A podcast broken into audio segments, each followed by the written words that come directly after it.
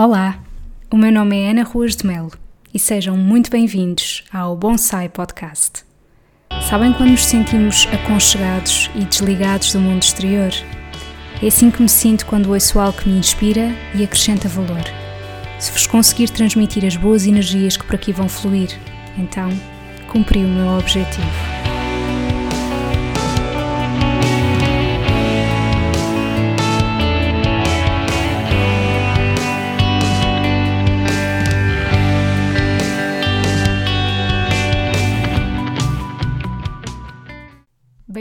Ao episódio 45 do Bonsai Podcast.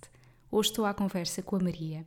A Maria viveu na Dinamarca durante muitos anos, aliás, foi aí que conheceu o marido e foi aí que criaram o seu filho durante três anos.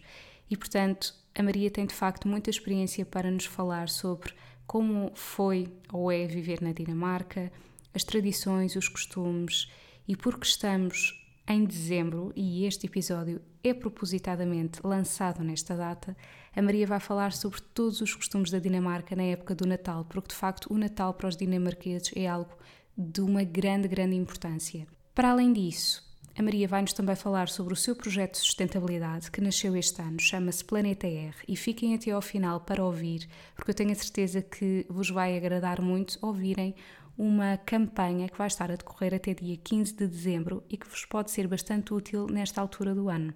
E antes de passarmos à conversa, gostava de deixar aqui um cheirinho daquilo que vocês vão poder descobrir neste episódio. Um hábito muito bonito que se faz em todas as casas dinamarquesas e as crianças aprendem logo desde pequenas é dizer, depois de todas as refeições, tak famel, que quer dizer obrigada pela comida. O meu filho, por exemplo, aprendeu em pequenino e diz sempre, inclusivamente quando não estão dinamarqueses, ele traduz para português. Quando vamos à casa de alguém, ele diz obrigado pela comida e as pessoas acham muito querido. Uh, nós incentivamos esse hábito porque achamos uh, um hábito muito bom e de respeito por aquilo que comemos e pelo nosso planeta. Ficaram com curiosidade? Então juntem-se a nós. Até já! Olá, Maria, muito obrigada por, pela disponibilidade em estarmos aqui a gravar esta conversa. Obrigada eu, Ana, é com todo o prazer que estou aqui hoje. E então, Maria, a nossa ideia de gravarmos este podcast surgiu por vários motivos e um deles sobre a Dinamarca, não é? Portanto, a Maria sabe que eu sou fã de saber os costumes de outros países e tendo em conta que a Maria viveu há algum tempo na Dinamarca e que eu sei que fez muito bem o trabalho de casa, não é? gostava que começássemos por falar um bocadinho sobre como é que surgiu eh, esse contacto com a Dinamarca, como é que foi viver lá, falar um bocadinho sobre isso. Portanto, eu cheguei à Dinamarca em 2012. Eh, na altura, eu sempre me dediquei ao turismo e na altura quis fazer um mestrado e fui fazer um mestrado em turismo para a Dinamarca. Eh, e acabei por ficar lá seis anos no total. Depois, entretanto, arranjei trabalho na área também Uh, e é um país que, por muitas razões que já vos vou contar, eu levo no coração. É uma cultura bastante diferente da nossa, mas da qual aprendi muito e, e me sinto, no fundo, sempre um bocadinho dinamarquesa. Muitas vezes até estrangeira em Portugal, agora que voltei. Mas na Dinamarca conheci o meu, o meu marido, tivemos o nosso filho em 2015 e ele viveu lá até aos três anos. Nessa altura voltámos para Portugal, portanto a nossa família é é luso-dinamarquesa, falamos as duas línguas e temos os dois costumes uh, em todas as áreas, incluindo a área alimentar em casa. E então, quando hum, a Maria foi lá para a Dinamarca, o que é que sentiu, eh, antes de falarmos sobre a questão da gastronomia, assim de mais diferente a nível de estilo de vida, comparando com Portugal? O mais diferente foi sempre o clima, não é? Eu cheguei no verão, achei o máximo, mas quando começou a ficar aquele frio eh, negativo, foi bastante complicada a adaptação. Eh, mas depois também, como os, todos os espaços estão muito bem aquecidos, eh, tem que se usar a roupa indicada, a pessoa acaba por se, por se habituar. Embora, como eu digo, há sempre coisas boas e coisas más em todos os países, não é? E, e o clima, na minha opinião, não é o melhor. Na Dinamarca há quem goste, mas eu não gosto muito. Portanto, essa foi, a, foi uma das, das coisas que senti diferentes. E depois, pela positiva, senti também muitas coisas diferentes. Eu sempre fui uma pessoa muito estruturada, uma personalidade muito organizada e muitas vezes, para dizer a verdade, em Portugal sentia-me um bocadinho um alien. E na Dinamarca, de repente, eu era super normal. adorei isso e gosto muito dessa parte da cultura dinamarquesa. Muita transparência, são diretos, transparentes e muito eficientes, isso eu adoro lá. E amáveis ao mesmo tempo. E amáveis, ok, sim, também é importante, não é? Claro. E a parte da comida, que é uma coisa, uma paixão que nos une às duas, não é verdade? É isso, também foi uma parte super surpreendente para mim, porque eu sempre adorei algumas coisas que são centrais na, nos hábitos alimentares dinamarqueses, por exemplo, o pão escuro, que eles fazem como ninguém. Eu sempre adorei em Portugal, é super difícil de encontrar, não é? E lá eles têm uma, uma, um leque de escolha de pão de todas as cores e feitios fantástico. Portanto, isso, eh, o pão eh, escuro é mesmo uma parte central da alimentação deles e isso eu adorei. As, as bagas silvestres, portanto, os frutos silvestres, também são uma parte super importante da alimentação que eu sempre adorei. Uh, e lá está super, pronto, é, é uma coisa mesmo, mesmo parte de, do dia a dia. Uh, e, e, gostei também de, de haver sempre muitas saladas vegetais em todas as refeições, que é uma coisa que me fazia um pouco falta em Portugal. Uh, portanto, eu achei que gostei imenso de, da comida no dia a dia ser mais saudável do que, do que em Portugal ou em Espanha, onde eu já tinha vivido. E isso gostei muito. E por acaso é curioso falar na questão do pão, porque muitas das vezes os portugueses, quando imigram, é aquilo que sentem mais saudades, porque não há pão como o nosso.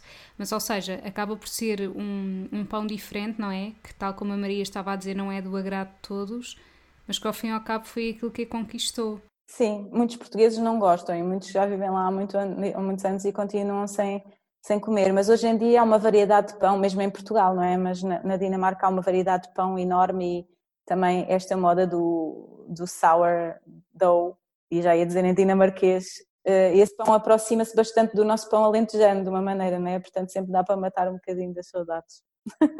Claro. E hum, mais coisas de comidas típicas que tenha descoberto lá? Se calhar era interessante falarmos um bocadinho qual, de quais são as tradições da Dinamarca. Eh, as diferenças eh, são algumas eu começaria por indicar a estrutura das refeições do dia, que é bastante diferente. Portanto, na Dinamarca faz-se um pequeno almoço mais reforçado. Eles têm uma grande tradição de mais reforçado, porque digo muitas pessoas em Portugal bebem uma bica em pé e, e está a andar, não é? Mas na Dinamarca tem uma grande tradição de papas, especialmente papas de aveia. Existe até uma cadeia de restaurantes que só vende papas eh, para todas as refeições, não só para o pequeno almoço. Portanto, isso é uma, é uma, uma tradição enorme, inclusive é muito mais pessoas para os bebés fazem papas em casa, eh, as papas tipo aquelas papas Nestlé, por assim dizer, são muito pouco usadas na Dinamarca. Eh, eu própria também fiz quando o meu filho era bebê. Portanto, tem um pequeno almoço mais reforçado, depois um almoço mais leve, enquanto nós temos o almoço mais pesado, eles, o almoço tradicional da Dinamarca e que é o almoço de 90% das pessoas diariamente é um quadradinho ou dois ou três, se for muito goloso, daquele pão escuro, portanto um pão de centeio bastante pesado, pesado não diria pesado, bastante com muito valor nutricional, não é?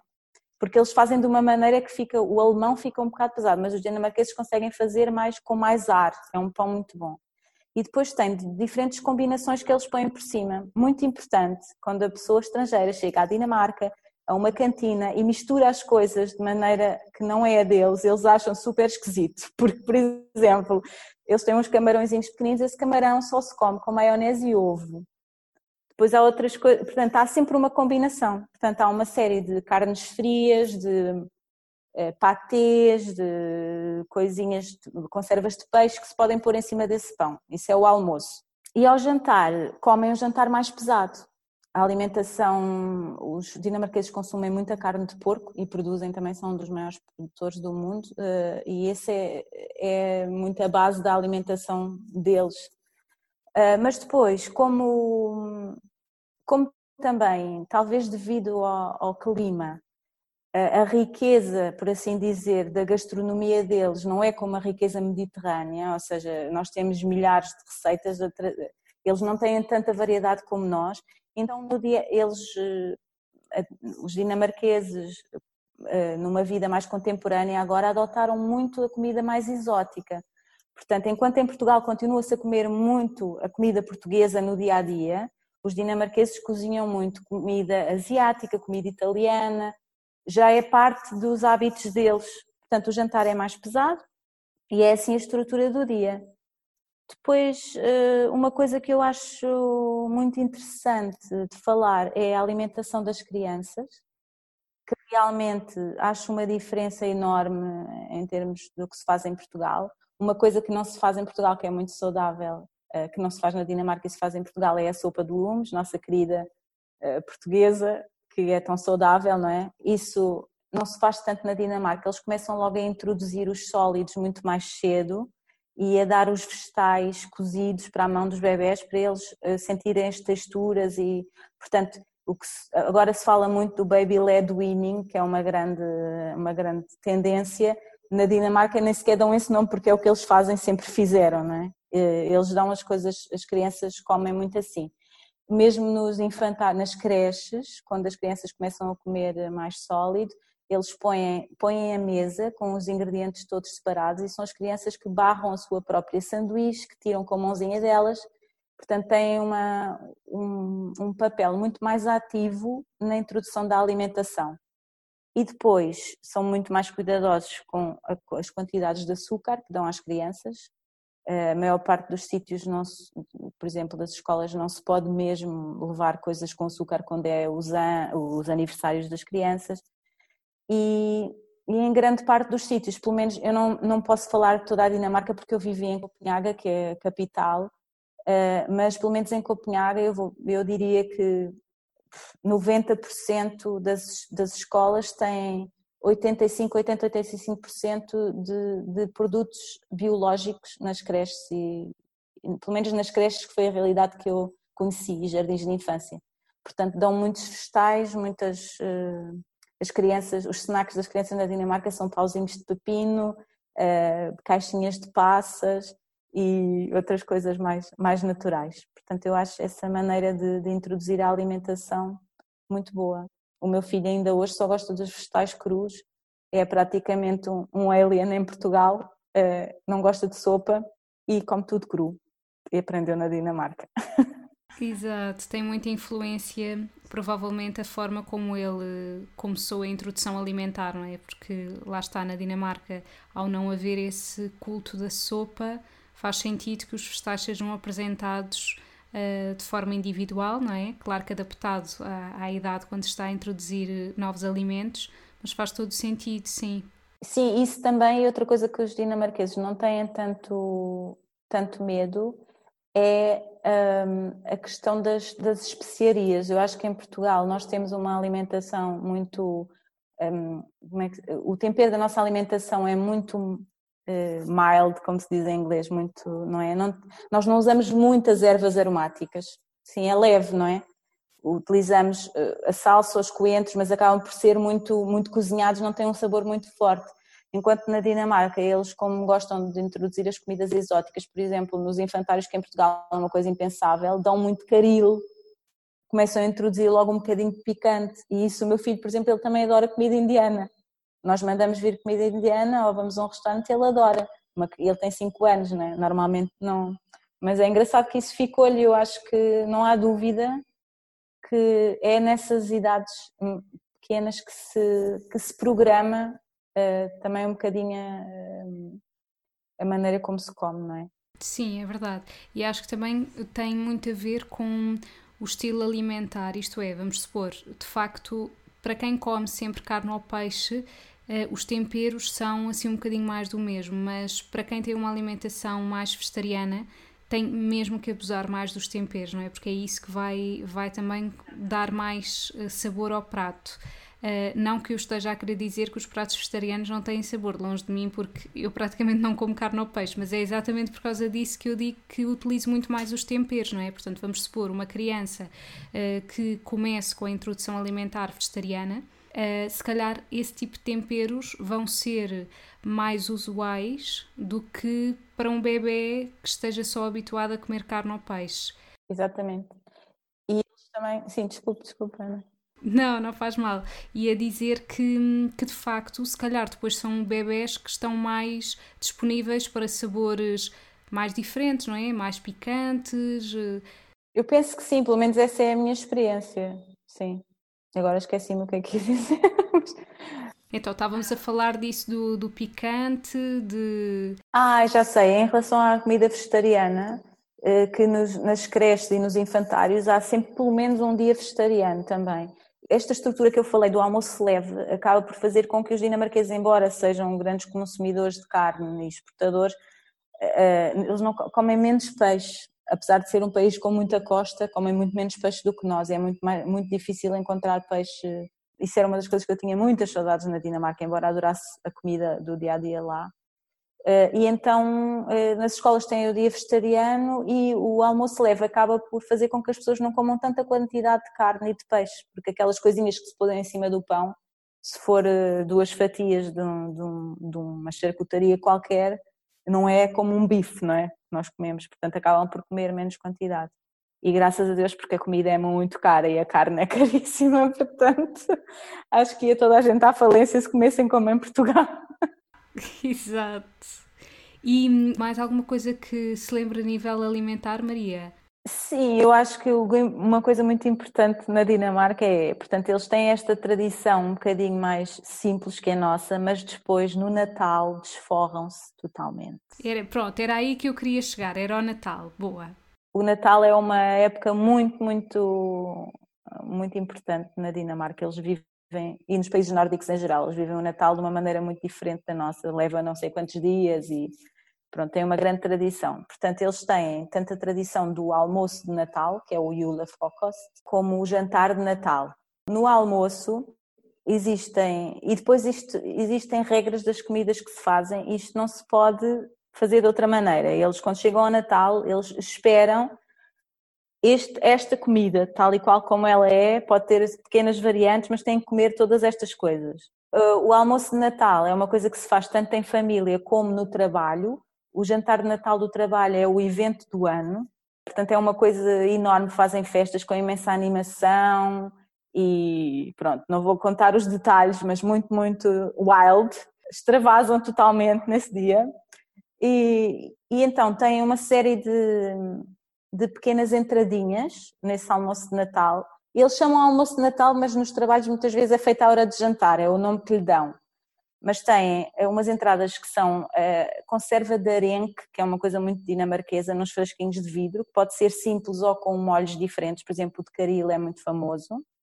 Depois têm filetes de peixe um, ehm, fricadela, que é umas, umas espécies de almôndegas achatadas que são fritas em manteiga, a salada de batata fria, tem uma coisa também muito tradicional, o patê de fígado de porco quente.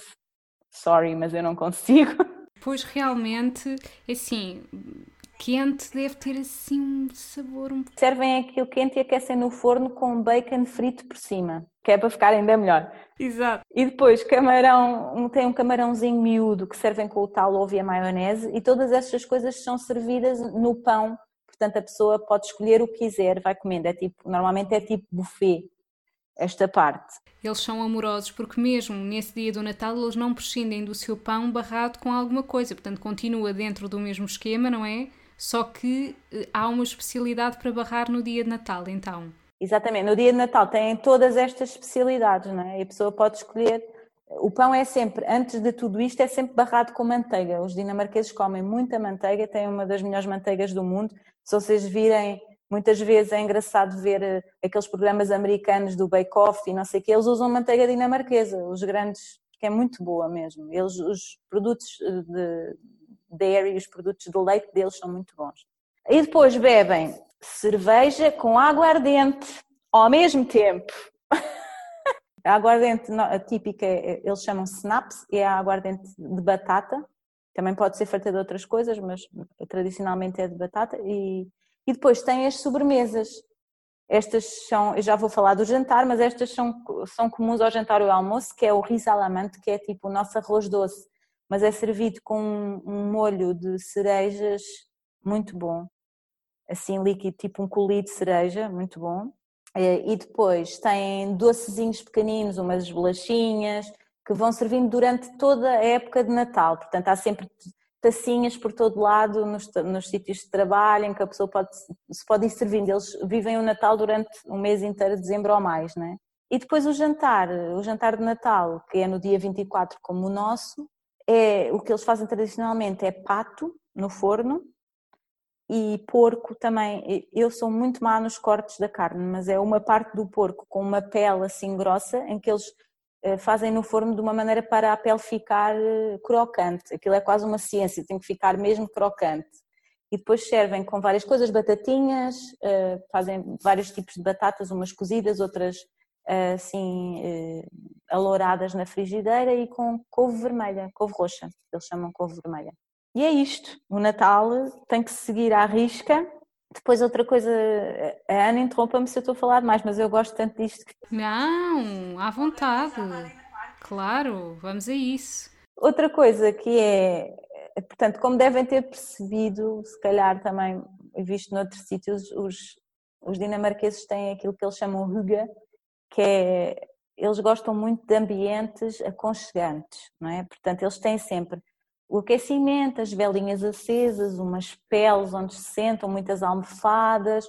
Tem que estar sempre, como vivem muita vida dentro de casa, por causa do mau tempo, a casa deles é sempre um sítio muito cozy. E isso transmite-se em todas as áreas da cultura deles, incluindo a comida. Por isso, a bolaria, a doçaria, a bolaria é espetacular na Dinamarca. Toda a gente conhece os famosos Danish, que eles não chamam Danish na Dinamarca, obviamente, chamam-lhe Wienerbrot, uh, e a pastelaria deles é, é fantástica. É uma pastelaria pouco pesada, ao contrário da nossa, que tem aqueles muitos ovos e tudo isso. Uh, normalmente eles têm uma grande variedade de bolos do dia a dia, como são estes Danish e tipo bolos, bolos folhados, vá lá, eh, com massa parecida ao do croissant, mas uma, e depois com diferentes cremes, uma camadinha diferente de icing por cima, tem bolos para todas as ocasiões do ano também e tem uma grande tradição do que eles chamam Lao Kei, que é o bolo de, eh, de camadas, que é um bolo que eles usam tradicionalmente para os aniversários, que são camadinhas de pão de ló ou de outro bolo esponja qualquer, com, com um creme no meio. O tradicional é um creme de morangos com natas, que é delicioso, mas têm todo o género de bolos. Portanto, isso também. E sempre que se vai a qualquer lado, por exemplo, no trabalho, a pessoa quer celebrar qualquer coisa, há bolo. Há sempre bolo. É impossível fazer dieta na Dinamarca. Mas, ou seja, para os adultos, então isso hum, existe com mais frequência, mas no caso das crianças, quando a Maria estava a dizer no início, vamos supor, quando existem aquelas festas de aniversário na escola, eles aí já são diferentes a nível da doçaria, é isso? Ou como é que funciona? Sim, eles têm bastante cuidado, mas é mais, eu acho que para os adultos também, para eles os bolos são um bocado de exceção, não é? Porque eles no dia a dia não comem tanto, eles não comem tanto, por exemplo, produtos processados, açucarados. Eh, nós fomos ver um, um supermercado na Dinamarca, é muito mais simples que um supermercado em Portugal, em Portugal. aquele género de coisas bolicaus e essas coisas não, não existem praticamente na Dinamarca, as pessoas não compram esse tipo de coisas. Portanto, no dia a dia, os lanchinhos que mandam para a escola é tudo coisas saudáveis. E depois, claro, nos aniversários, no Natal, faz exceções. Eles têm também uma tradição muito engraçada, uh, que é o, os doces da sexta-feira. Eles comem imensas gomas na Dinamarca, que é uma coisa que eu também estranhei imenso quando cheguei à Dinamarca, porque em Portugal gomas é para crianças, ou em Espanha, não é? E, e, na Dinamarca os adultos adoram. Para alguns adultos é, eu por acaso não gosto de gomas, mas, mas eu conheço vários adultos que gostam imenso. É sério? Sim. Pois isso agora, mas não era tradicionalmente, não é? Eu acho que isto é uma coisa um bocado recente, mais do que lá, não sei. Se calhar foi na minha família que nunca comemos e eu achava que não era português, mas não sei. E então eles na sexta-feira, vê-se quando, quando ia buscar o meu filho à escola, via os pais todos com os miúdos nas lojas, eles têm lojas enormes só de, de gomas, ao peso, e então eles na sexta-feira podem levar algumas gomas para casa e veem, normalmente, tradicionalmente era o, o clube Disney que dava aquela altura, a sexta-feira antes do jantar, acho eu, depois do jantar. Ah, isso é importante também dizer, o jantar deles é tipo seis, seis e meia, é hora de jantar, portanto comem mais pesado, mas mais cedo. E a sexta-feira as crianças podem comer aqueles, aqueles docinhos. Algumas famílias, quando fazem festas, é a loucura. Há imensas gomas e esse dia fazem mesmo uma exceção para tudo. Mas, mas sim, normalmente eles gostam sempre, quando servem bolos, gostam que os bolos sejam caseiros ou de uma, de uma pastelaria muito boa, ou normalmente é sempre feita em casa. Portanto, depois quando enviam os, quando é o aniversário na escola, ou envia-se, por exemplo, panquecas feitas sem açúcar, ou eu cheguei a enviar para o meu filho smoothies, eh, coisas feitas de fruta. Por exemplo, eu achei muita graça uma vez no infantário dele, quando foi o Natal, veio o Pai Natal, e em vez de dar doces, dava tangerinas. E os miúdos davam, para eles a tangerina era um, um doce, né? tangerinas e pacotinhos de passas. E os miúdos adoram cá em Portugal, nenhum miúdo gosta de passas e lá é o doce deles. Quase nenhum miúdo gosta de passas, é verdade, apesar de nós continuarmos a ter a tradição das doce passas à meia-noite. Lá está, são tradições que, que ficam, mas que não quer dizer que sejam do agrado de todos. Eu rompi essa tradição, Maria, não quer saber. Eu odeio passas, não, não gosto. Portanto, eu começava sempre o novo ano mal disposto e pensei: a vida é curta demais para isto, não vale a pena. Só para dizer que é para cumprir os 12 desejos, não. E portanto, eu como, sabe o que é que eu como, Maria? Um Ferrer Rocher. Não é 12, é um. Ah, vá lá, 12 também começava mal o ano. Pode crer. Portanto, é um Ferrer Rocher que eu como em substituição das 12 passas. Começo de uma forma muito mais feliz. Gostei muito de saber essas tradições, Maria. Portanto, um, o, que é que, o que é que sente que. Um, porque eu noto assim uma saudade da Dinamarca, não é? Eu estou sempre um bocadinho com um pé lá e outro cá. Eu não sei porquê, mas eu vivi, antes de chegar à Dinamarca, vivi em muitos países. Na verdade, eu já saí de, cá, saí de Portugal ao início dos, dos 20 anos e só voltei aos 30 e, e quase e 5, acho eu. Portanto, eu vivi em Espanha, vivi na Alemanha, vivi na Bélgica mas a Dinamarca conquistou-me verdadeiramente o coração também, porque a minha família é metade dinamarquesa, não é? E sinto saudades, gosto de estar sempre com um pezinho lá e outro cá. Acho que, acho que é uma boa. Mas agora não, não posso por causa do corona, mas é muito mal. Exato. Então, mas até comparando com outros países onde viveu, tentando distanciar-se de, sim senhora, conheceu o seu marido na Dinamarca, claro que fica sempre um carinho especial, mas a nível de estilo de vida, de alimentação, mesmo assim, iria preferir Dinamarca aos outros sítios onde esteve? Tirando o tempo, sem dúvida absoluta, sim, sem dúvida nenhuma.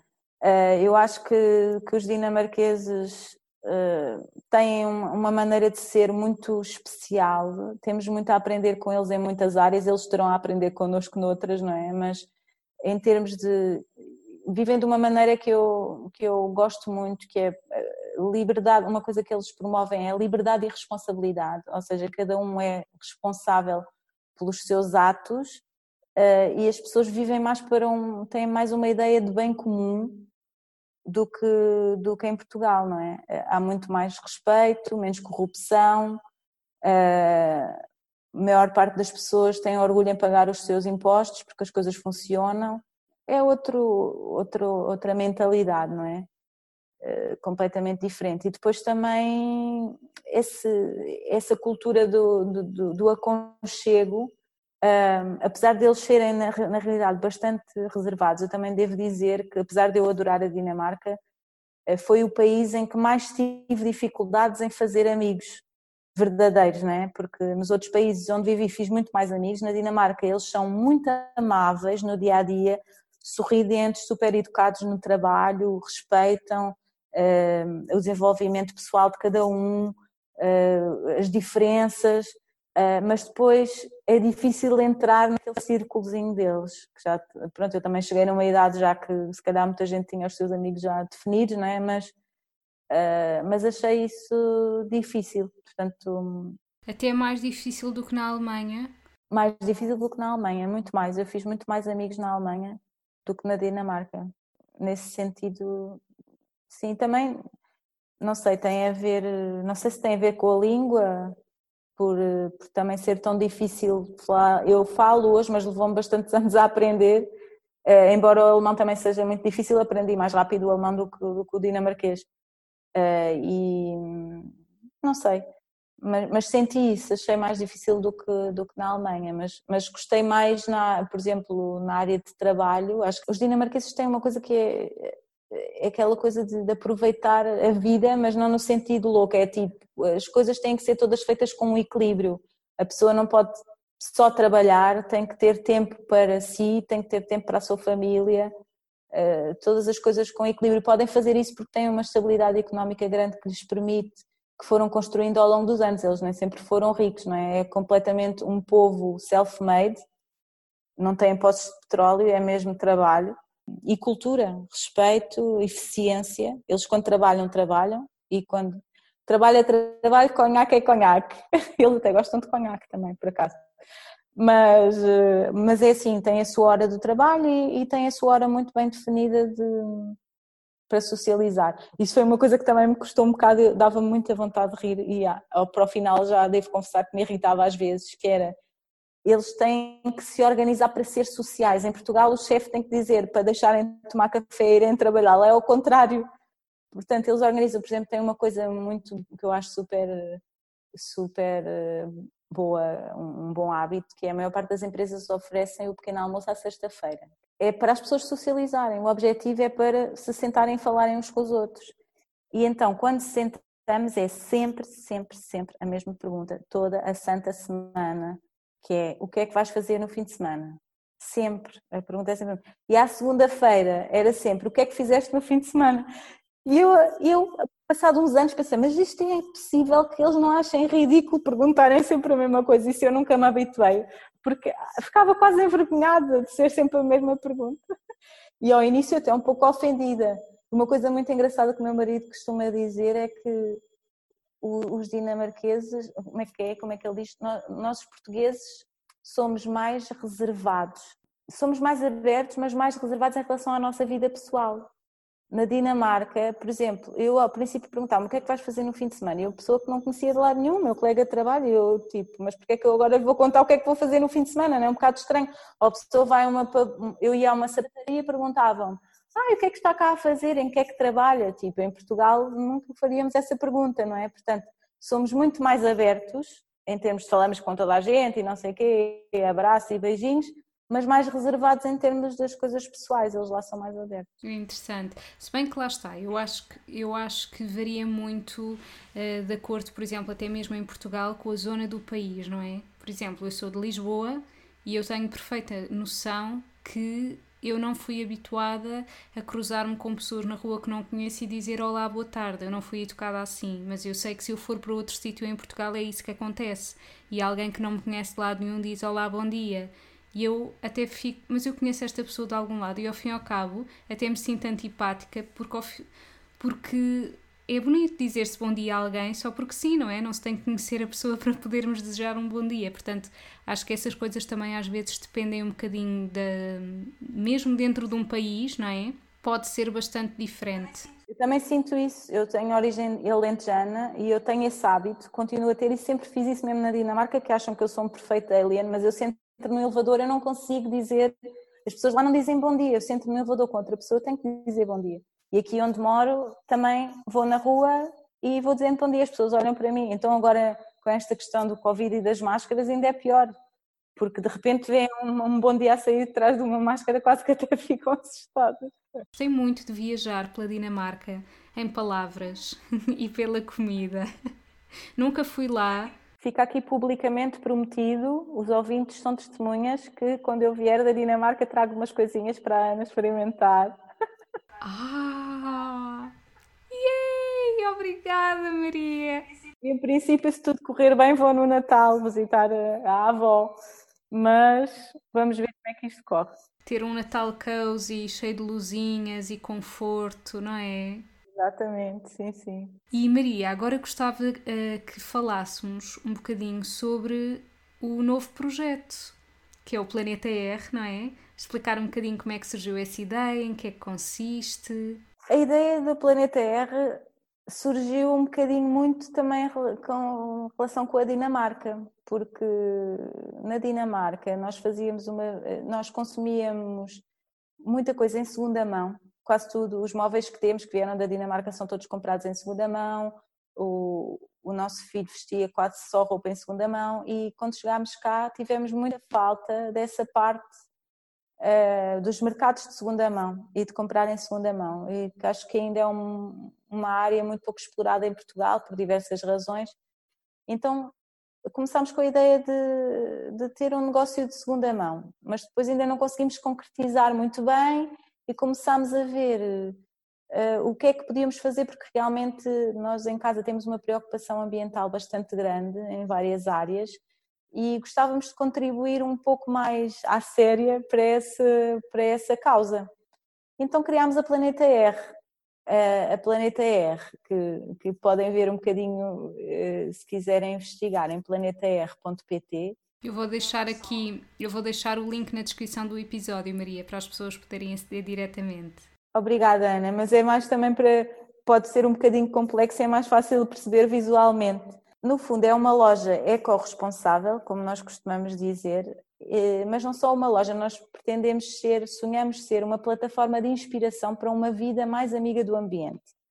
Então, nós somos uma loja eco, mas não no sentido clássico que a pessoa possa pensar. O que nós pretendemos fazer é encontrar soluções mais responsáveis para aquilo que sabemos que as pessoas não vão deixar de consumir.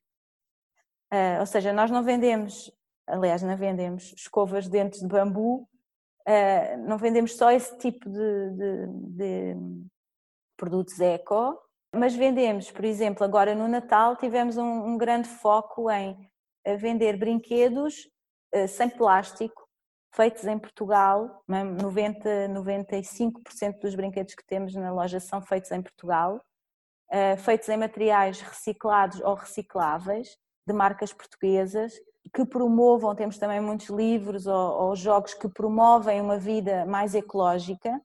Portanto, todo nesse sentido, sabemos que as pessoas não vão deixar de dar presentes às crianças e queremos que o façam com menos desperdício e mais respeito pelos, pelos uh, recursos do nosso planeta e também pela nossa economia que está a sofrer muito neste momento, que também é uma parte importante da sustentabilidade. Portanto, é isso que nos propomos. E temos até uma campanha que se chama eh, Duende Verde, que é uma campanha em que uh, a pessoa pode entrar no nosso site e responder a um pequeno questionário muito rápido, em que nos diz a quem quer oferecer presentes, pessoas da sua família ou amigos, quais são os seus gostos, que idades têm, portanto há três perguntas, que idade tem, os gostos e o orçamento que pretende gastar para essa pessoa. E nós pegamos nessas informações e fazemos uma lista personalizada de presentes para cada pessoa, enviamos uh, para aprovação do cliente, não é? e depois, eh, se a pessoa quiser, pode fazer alterações, não comprar todos os elementos da lista e nós fazemos a entrega em casa, na zona de Lisboa e Cascais, ou então enviamos pelo correio, se for fora desta área.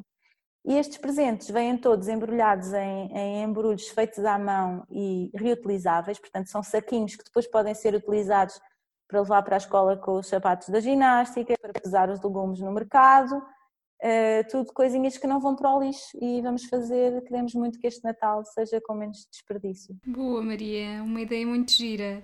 Até quando é que hum, as pessoas podem participar nessa campanha? As listas nós estamos a receber até dia uh, eh, 15 de dezembro. Depois também temos uma grande variedade de outros presentinhos para todas as carteiras ecológicos que podem comprar avulso. Temos muitas opções para aqueles presentes de homens e adolescentes que nunca sabemos o que é que devemos dar. Eu pensei nisso porque acho que é sempre tão difícil. E brinquedos e, e todas as opções. Portanto, também as pessoas também podem comprar individualmente. Nós também fazemos os envios às entregas. Bom, portanto, fica aqui o convite para saberem mais sobre este projeto, que acho que vale muito a pena conhecer e nós até pensámos, quando pensámos gravar este episódio, que era mesmo perfeito ser para esta altura do ano, não é? Ou seja, com toda a envolvência do Natal na Dinamarca, com esse projeto e essa campanha que fica a decorrer até dia 15 de dezembro. Portanto, está tudo alinhado. Está tudo alinhado, é sempre assim. A vida é um puzzle. Boa! Mais alguma coisa que achasse importante acrescentar, Maria? Penso que não. Tenho esperança que, que venha um ano melhor e que possamos fazer muitas coisas na Planeta R também presencialmente. Quem sabe até, até em cooperação com a Ana, nunca se sabe. Mas gostava muito de que esta fosse uma boa viagem para todos e foi um prazer uh, falar um bocadinho da Dinamarca e espero também possa ter inspirado. Se tiverem alguma questão, podem perguntar à Ana, que eu terei todo o gosto de, de responder. E, e, espero não ter dito muitas asneiras, que não venha nenhum dinamarquês que fale português atrás de mim. Maria, eu não, eu não conheço nenhum dinamarquês, portanto, logo por aí isso está excluído. A não ser que, pronto, algum ouvinte do podcast seja ou tenha, ou tenha ligação ao país, mas acredito que não. Nós eh, temos que ser tolerantes. Pronto, se alguém errou em alguma coisa, que faça um comentário construtivo, não é? Sim, sim, exato. Tá, Maria, obrigada.